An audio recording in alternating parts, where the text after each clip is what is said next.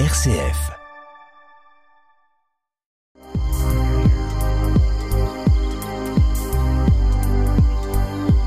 Au ras des pâquerettes, Étienne Dallaire.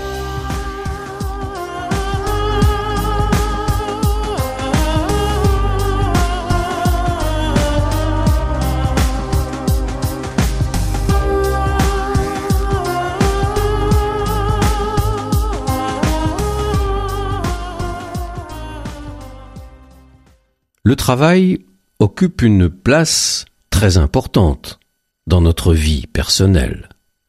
Ou en tout cas c'est l'impression que nous avons, que le travail nous capte complètement, nous prend tout, qu'il est presque toute notre vie, du lundi au vendredi. Sans oublier bien sûr ceux qui travaillent le week-end, ceux qui travaillent les jours de fête, ou ceux qui travaillent la nuit. Et pourtant, réfléchissons. Vous travaillez 35, 40 heures peut-être par semaine Alors que chaque semaine, la vie vous offre 168 heures. Faites vite le compte. Vous travaillez, mettons, 40 heures, c'est-à-dire beaucoup. Il vous reste encore chaque semaine 128 heures dans lesquelles vous ne travaillez pas. Ce qui veut dire que le rapport entre le temps que vous donnez dans votre travail et le temps en dehors du travail est de 1 à 4. Un quart de votre temps est pris par le travail. Il vous reste trois quarts de temps. Et pourtant, ce n'est certainement pas la perception que nous en avons. Pourquoi? D'abord sans doute parce que le travail est à nos yeux une chose tout à fait vitale. Il tient donc dans notre vie une place en proportion plus importante que le temps réel qu'il peut nous prendre. Le travail est une préoccupation majeure parce qu'il nous apporte concrètement les moyens de vivre et de faire vivre ceux qui sont autour de nous, dont nous avons la responsabilité, mais pas seulement, parce que le travail est ce champ dans lequel nous allons pouvoir exprimer vraiment ce que nous sommes, parce que nous allons pouvoir peut-être prouver aux autres, nous prouver à nous-mêmes ce dont nous sommes capables le travail nous donne aussi une place, une reconnaissance sociale. Sous tous ces aspects, le travail est d'une importance considérable.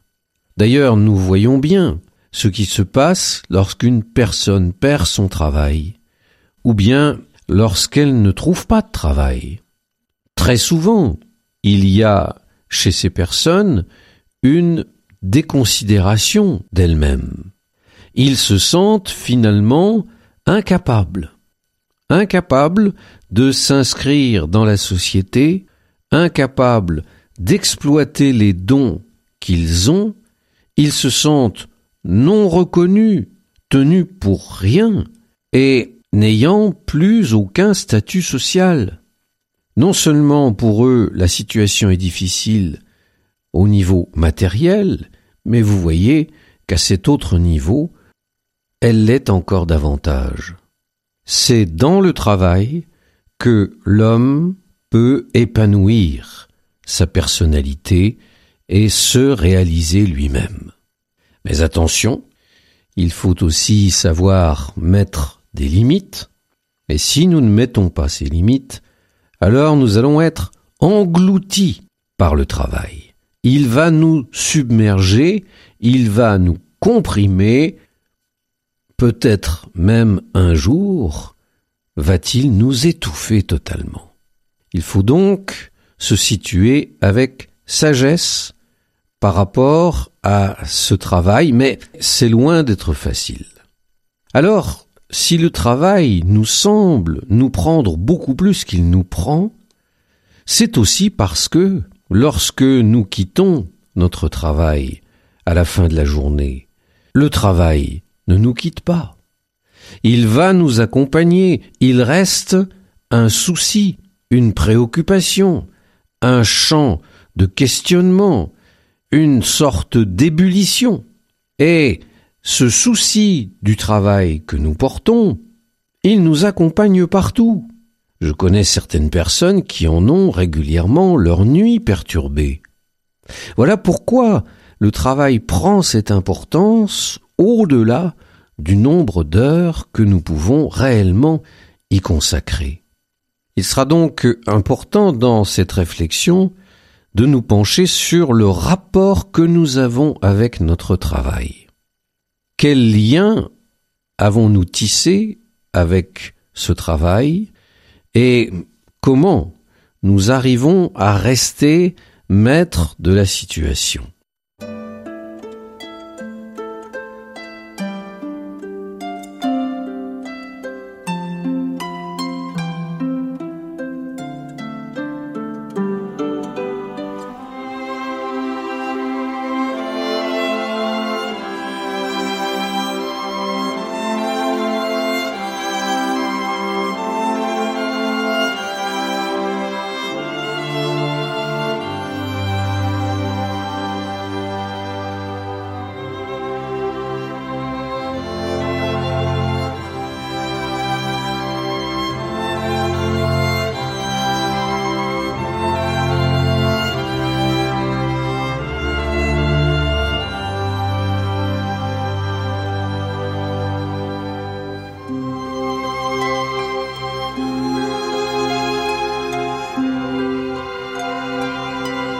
Au ras des pâquerettes, Étienne Dallaire.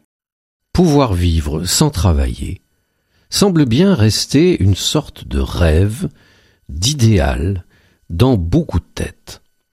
Vivre sans rien faire, uniquement en récoltant les fruits finalement du travail des autres. Je me souviens quand j'étais, je ne sais plus, écolier ou collégien, il y avait une sorte de mythe qui flottait dans l'air, que nous allions vers une société de loisirs, que l'homme n'aurait plus besoin de travailler, ou en tout cas de travailler de moins en moins, et de pouvoir consacrer de plus en plus de temps aux loisirs.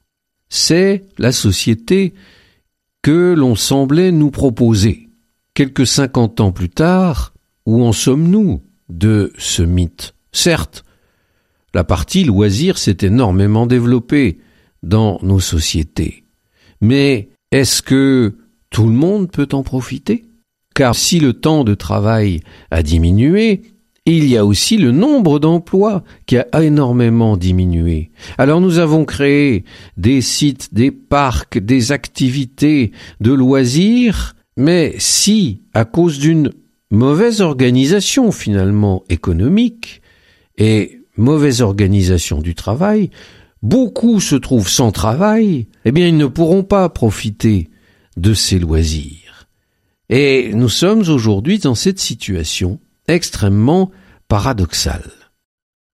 Nous l'avons déjà évoqué, le travail est pour l'homme une source d'équilibre, matériel bien sûr, mais aussi psychologique et sociologique. Se retirer du monde du travail n'est pas chose aisée, et je vois bien autour de moi qu'un certain nombre de personnes, lorsqu'ils prennent leur retraite et se trouvent du jour au lendemain basculés dans un autre monde, où ils ne vont plus au travail, ils n'ont plus d'activité, ils n'ont plus toutes les relations humaines qu'ils développaient dans leur travail, eh bien, c'est parfois pour certains une phase extrêmement difficile, sauf s'ils avaient déjà investi auparavant dans une autre activité dans laquelle ils vont pouvoir se donner. Là encore, nous voyons à quel point le travail fait partie intégrante de notre vie et de nous-mêmes. Perdre son travail, arrêter son travail, c'est perdre une partie de soi-même. À partir de ces remarques, il nous faut maintenant envisager le rôle, la place du travail dans une vision spirituelle de la vie. L'homme a été placé au cœur de la création, d'après le livre de la Genèse, pour le cultiver et le garder.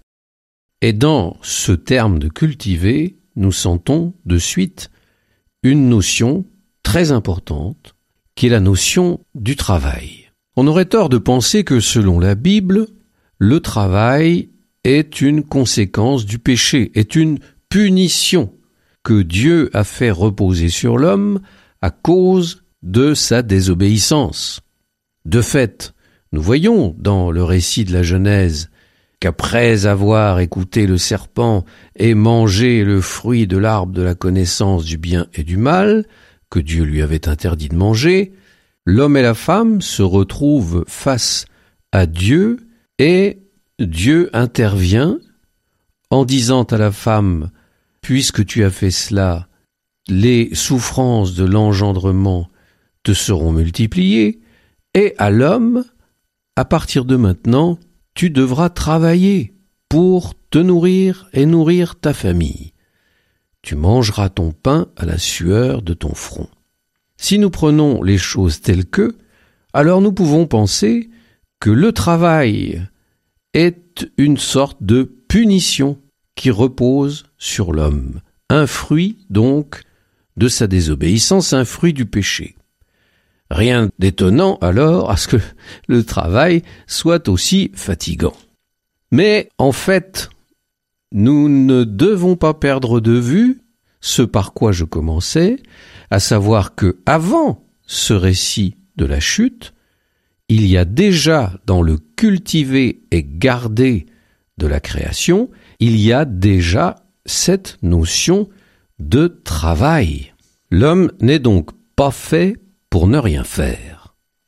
Et vous en avez tous fait l'expérience, lorsqu'on se trouve privé d'activité, eh bien très vite, les uns et les autres, on devient oisif, et très vite notre morale commence à en pâtir, très vite nous nous ennuyons, très vite nous devenons tristes, très vite nous perdons le sens de la vie même alors qu'au contraire, le travail est un terrain d'application pour nous de quantité de choses très positives.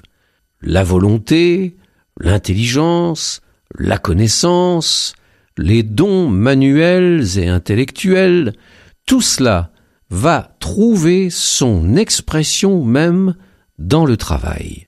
Nous pouvons donc l'affirmer le travail n'est pas un accident de parcours, le travail fait partie intégrante de la vocation profonde de l'humanité, et c'est en exerçant ce travail que l'humanité va trouver sa juste place et notamment va entrer plus avant dans la ressemblance avec son Dieu, qui est Le livre du Siracide déclare Tous ceux qui travaillent, même s'ils ne brillent ni par la culture ni par le jugement, tous cependant, chacun par son métier, soutiennent la création. Ce lien entre la puissance créatrice de Dieu et l'œuvre de Dieu et le travail de l'homme est essentiel. Et c'est en comprenant ce lien que l'on comprend le sens profond du travail.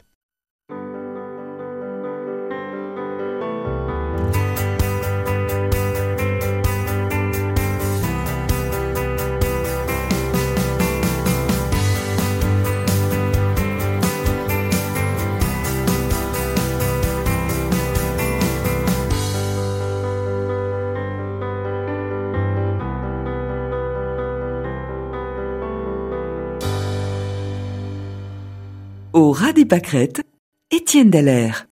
Le psaume 103, qui est un psaume d'hymne à la création, qui rend grâce au Créateur pour tout ce qu'il a fait, qui rappelle que le Créateur a façonné l'homme, qu'il a fabriqué le ciel de ses doigts comme on tisse une toile de tente, qu'il a fixé les étoiles à leur place, eh bien, cet hymne à la création dépeint l'homme comment? Comme quelqu'un qui est assis et qui contemple tout cela paisiblement? Non, pas vraiment. Il nous dépeint l'homme à l'œuvre, disant Quand paraît le soleil, l'homme sort pour son ouvrage, faire son travail jusqu'au soir. Il est très intéressant que ce profil de l'homme ici décrit en quelques mots soit justement inclus dans cet hymne au Dieu créateur.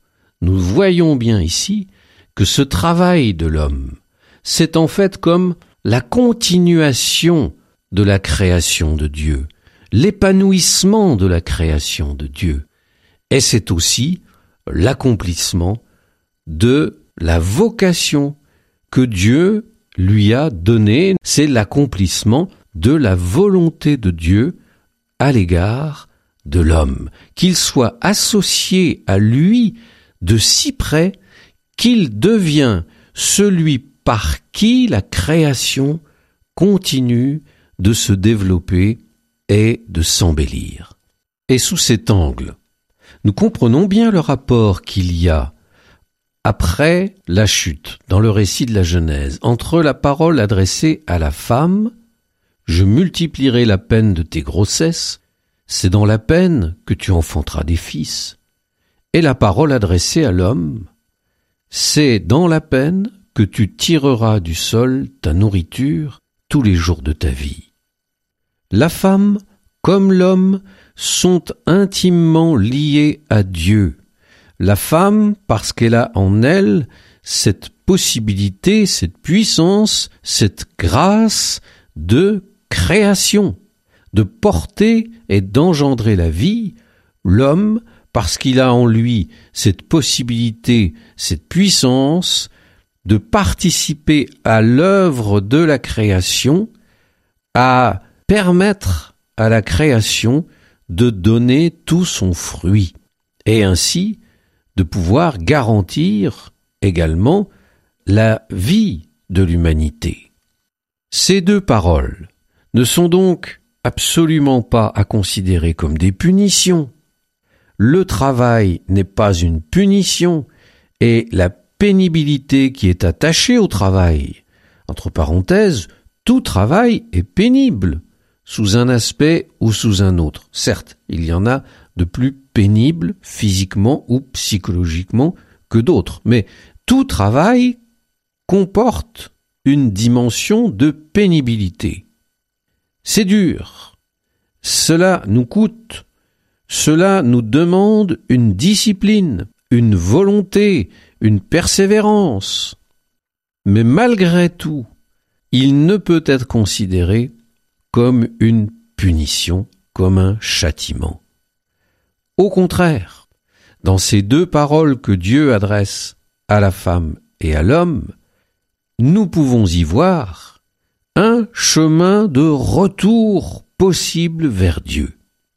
À travers la femme dans l'engendrement de la vie, à travers l'homme par son travail, par sa mise en œuvre de ce qui était sa vocation initiale, cultiver et garder la création.